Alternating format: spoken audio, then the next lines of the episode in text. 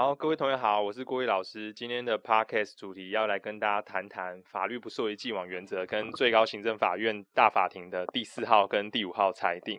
然后我们今天会把主题呢设定为两个部分，第一个部分是法律不溯为既往是什么，第二个部分是我们来说明一下大法庭的第四号跟第五号裁定。哈，这个最指的是最高行政法院大法庭的裁定。哈，好，那我们先来讲一下第一个，什么是法律不溯为既往呢？哈，那一开始呢，我就先念一下那个大法官的四至五七四号解释。好的，呃，解释文给各位听一下哈。来，这解释文说呢，法治国原则呢为宪法的基本原则。哈，那这个首重人民的权利维护、法秩序的安定跟信赖保护的遵守。因此啊，一旦法律呢发生变动呢，除非法律有溯及既往特别规定，原则上系自法律公布之效日起呢，向将来发生效力这样子哈。好，然后他解释文又说呢。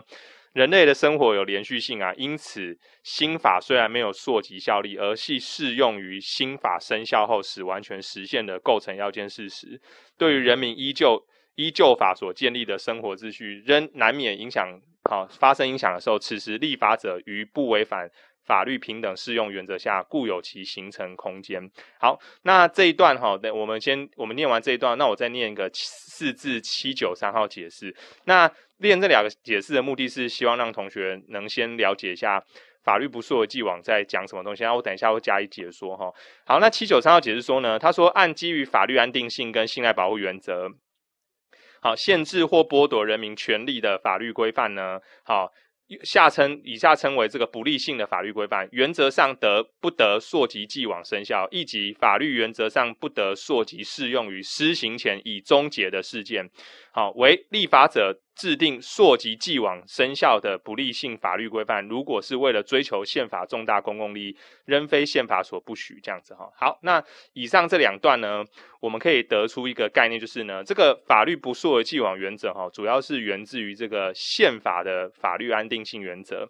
那我们从这个法律安定性呢，可以发展出来这个概念叫信赖保护。好，信赖保护。那这个信赖保护呢，它基本上会放射到我们的所谓的行政机关、立法机关。跟司法机关去，那我们以行政机关来说好了，就是你们常常在上课学的什么行政程序法一百一十七条但书啊，还有行政程序法的一一二一二四啊，要一二五条啊等规定哈，就说如果你今天撤销跟废止啊，你要去补偿人民哈，或者是你甚至不能撤销。好，那基本上呢，如果是司法机关呢，我们在讲的就是判决的既判力，那原则上针对确定判决，你是不能随便的。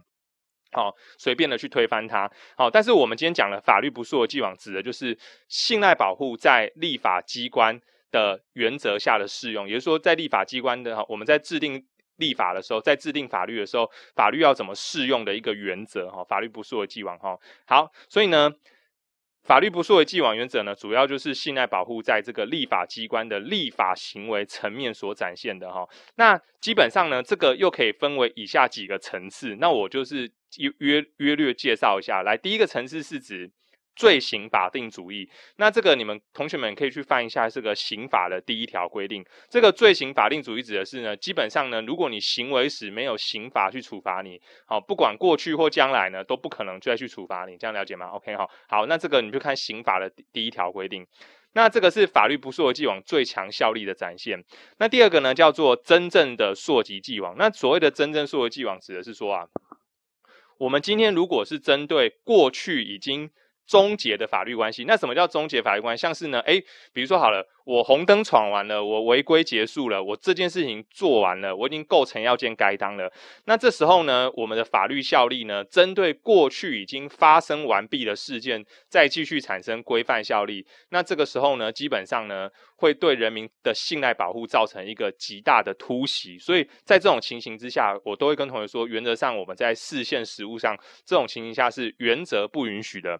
那例外的允许，基本上就是我们刚念的七九三号解释所讲。到了，如果这件事情要追求重大的公共利益，然后再来就是呢，这件事情可能对人民有利，然后我们就可以例外的可以回溯回去。好，那法律不溯既往的第三个层次呢，叫做不真正溯而既往。这个不真正溯而既往呢，原则上其实并没有针对过去的已经终结的事件产生规范效它其实还是向后生效。可是呢，它的特殊之处在于啊，它是对于一个过去法规生效前。已经发生的事实，而这个事实是一个继续性状态的事实，也就是我们刚在五百七十四号解释念的那个部分，你们可以回去再听看看。好，那这个继续性的事实呢，基本上呢，直到新法生效后才构成要件该当。那在这种情况下呢，原则上它适用新法的规范，并不会违宪。那例外才会违宪。那所谓的例外，就指的是说，好，那今天如果你没有兼顾到。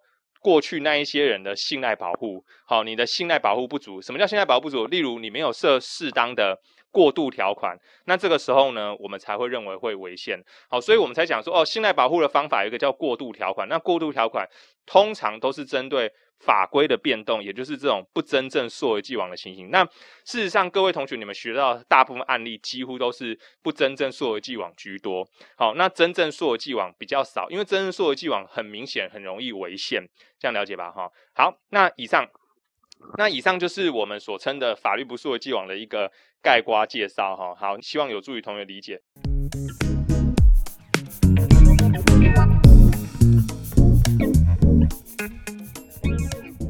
那第二点呢，我们就是今回到今天的主题哈，我们今天 p a r k e t 主题就要跟同学讨论说，那最高行政法院的第四号跟第五号裁定，那为什么特别挑这两号裁定出来讲呢？因为这两号裁定都涉及到法律不溯而既往原则。好，那我先介绍一下第四号裁定哈，这个第四号裁定呢是。牵涉到税捐稽征法的二十八条，好，那也就是呢，在民国，也就是说，如果你是在民国九十八年一月二十三日啊，我们先把这个时间点记起来哈，一月三日以前呢，九十八年一月三日以前修正前，好，易缴税款。但是呢，你到一零二年五月二十四以后，也就是行政程序法一百三十一条修正后，行使这个退税请求权该如何请求的问题，哈，就是也就是说，这个十年的请求权消灭时效该如何计算的争议。好，同学们，那这边呢，先涉及到九十八年一月二十三日税捐稽征法之修法。那这个修法有什么不同呢？这次的修法是将这个退税请求权的。五年时效拿掉，换句话说呢，不管税款预缴的时间多久，我们都可以请求返还。好，同学们，换言之，我我我再快速呃白话讲一下，简单讲是，如果你在九十八年一月二十三日以前。如果你今天欠税有没有？那过去在这个时间点以前的话，我们都会给你一个五年的时效限制。你只要超过五年没有请求，就来不及了哦。可是我们在修法之后呢，我们就把这个五年的时效拿掉哈。来，换句话说呢，你看，不管税款的预缴时间多久，哦，修法后呢，都可以请求返还。那我们可以，你们可以去翻阅一下这个，用电脑搜寻一下《税捐稽征法》的二十八条第二项规定。好，在此外呢。九十八年的这次的修法呢，同时也将本条溯及既往适用，也就是说呢。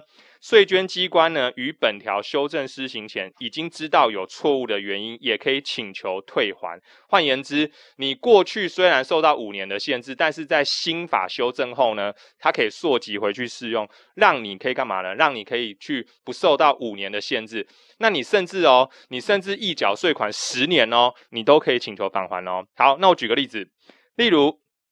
你如果是民国九十二年一月缴纳税款的人呢，本来有五年的请求权消灭时效，但到了九十八年一月二十三日修正后，仍得请求返还，已不受到时间限制。那这号的裁定啊的争议就在一个这个地方，因为我们的行政程序法在一百零二年五月二十五月二十四日有修正，那修正什么呢？就是我们的行政程序法的一百三十一条。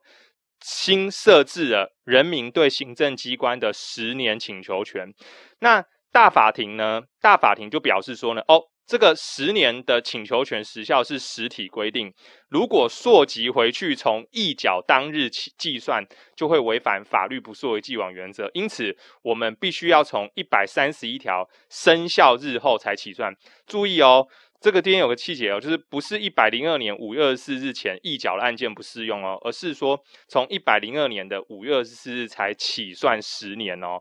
好，那我们换句话说，如果用刚刚的例子为例，有一个人在九十二年一月一缴税款，那我们看哦，如果从一百零二年五月二十四日起算十年，那基本上要一百一十二年才会时效消灭。所以不是说所谓的九十二年一月的案件并没有时效限制。好，同同学千万不要搞错。好，换言之呢，换言之，我们是我们就下一个总结，总结就是呢，大法庭这次裁定认为，一百零二年五月二十四日修正的行政程序法。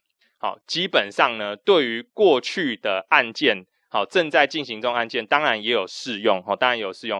好，可是呢，但是基于法律不溯既往原则，你要从新修正的时间点开始算十年，你不能回溯回去从人家。一缴税款的时间点算十年，同学们，如果你是在九十二年一月一缴税款，我举个例子，你加了十年是一零二年一月，对不对？同学们，你加了十年一零二年一月的这个情况下，理论上来说就有可能已经超过十年的时效，你就不能再行使了。可是大法大法庭就说，这样你回溯回去对人家的权益不公平，你要从。一零二年的五月二十四日，也就是一一百行政程序法一百三十一条修正后才开始算，好，所以你要从一零二加十，好，不是从人家一缴的时候加十，好，这样子哈，好，以上好，OK，那再来呢，第二点就是大法庭的第五号裁定呢，涉及到一百年六月二十二日修正公布的性别平等教育法，那这个性平法的三十条第三项的学校性平。性别平等教育委员会的组成人员啊，从过去的部分成员可以外聘，好，在同法第三十条的第二项修改的时候，变成什么呢？修改一部分或全部可以外聘。同学们，简单讲就是过去的法律是规定说部分的这个性平委员会的委员可以外聘，可是现在改为全部也可以外聘。好，那会产生此裁定的争议在于呢，三十条第二项的最后一句是说，本法中华民国一零七年十二月。七日修正施行前异同，换言之呢，看起来就是法律溯及既往的规定。那这样适用结果会不会产生过去的组织如果不合法，也就是如果构成员组织不合法情况下所做的行政处分，会因为这条的溯及规定反而变成合法呢？就是不合法会变合法。好，此号裁定认为呢，我们基于程序重新。实体重旧的法律原则，除非啊我们有追求很重要的公益目的，否则我们不能溯及适用于来很重要已经终结的法律关系。可是呢，大法庭裁定认为，我们穷尽各种的法律解释，我们都看不出来性别工作性性别平等教育法呢有这种高度公益目的性的追求。因此，基于法律不溯既往原则，对于过去已经做出调查报告。而且针对此报告做成行政处分者，我们都称为叫已终结的法律关系，原则上你不能溯溯及适用。那至于啊，如果修法前还在调查中的案件呢，那你当然可以适用新法。为什么？因为这本来就是一个继续性的关系，就是我们刚刚讲的信赖保护的第三个层次，叫不真正溯及既往。那在这种情况下呢，我们并不认为会违反，哦，并不会构成违反法律不溯及既往原则。好，那以上两个案件呢，就是这跟这次主题相关的大法庭的裁定。好，那希望同学听完之后呢，有助于去理解阅读这号这呃这两号裁定的内容哈。好，那谢谢大家哈。那我们今天 Parks 到这边，谢谢大家。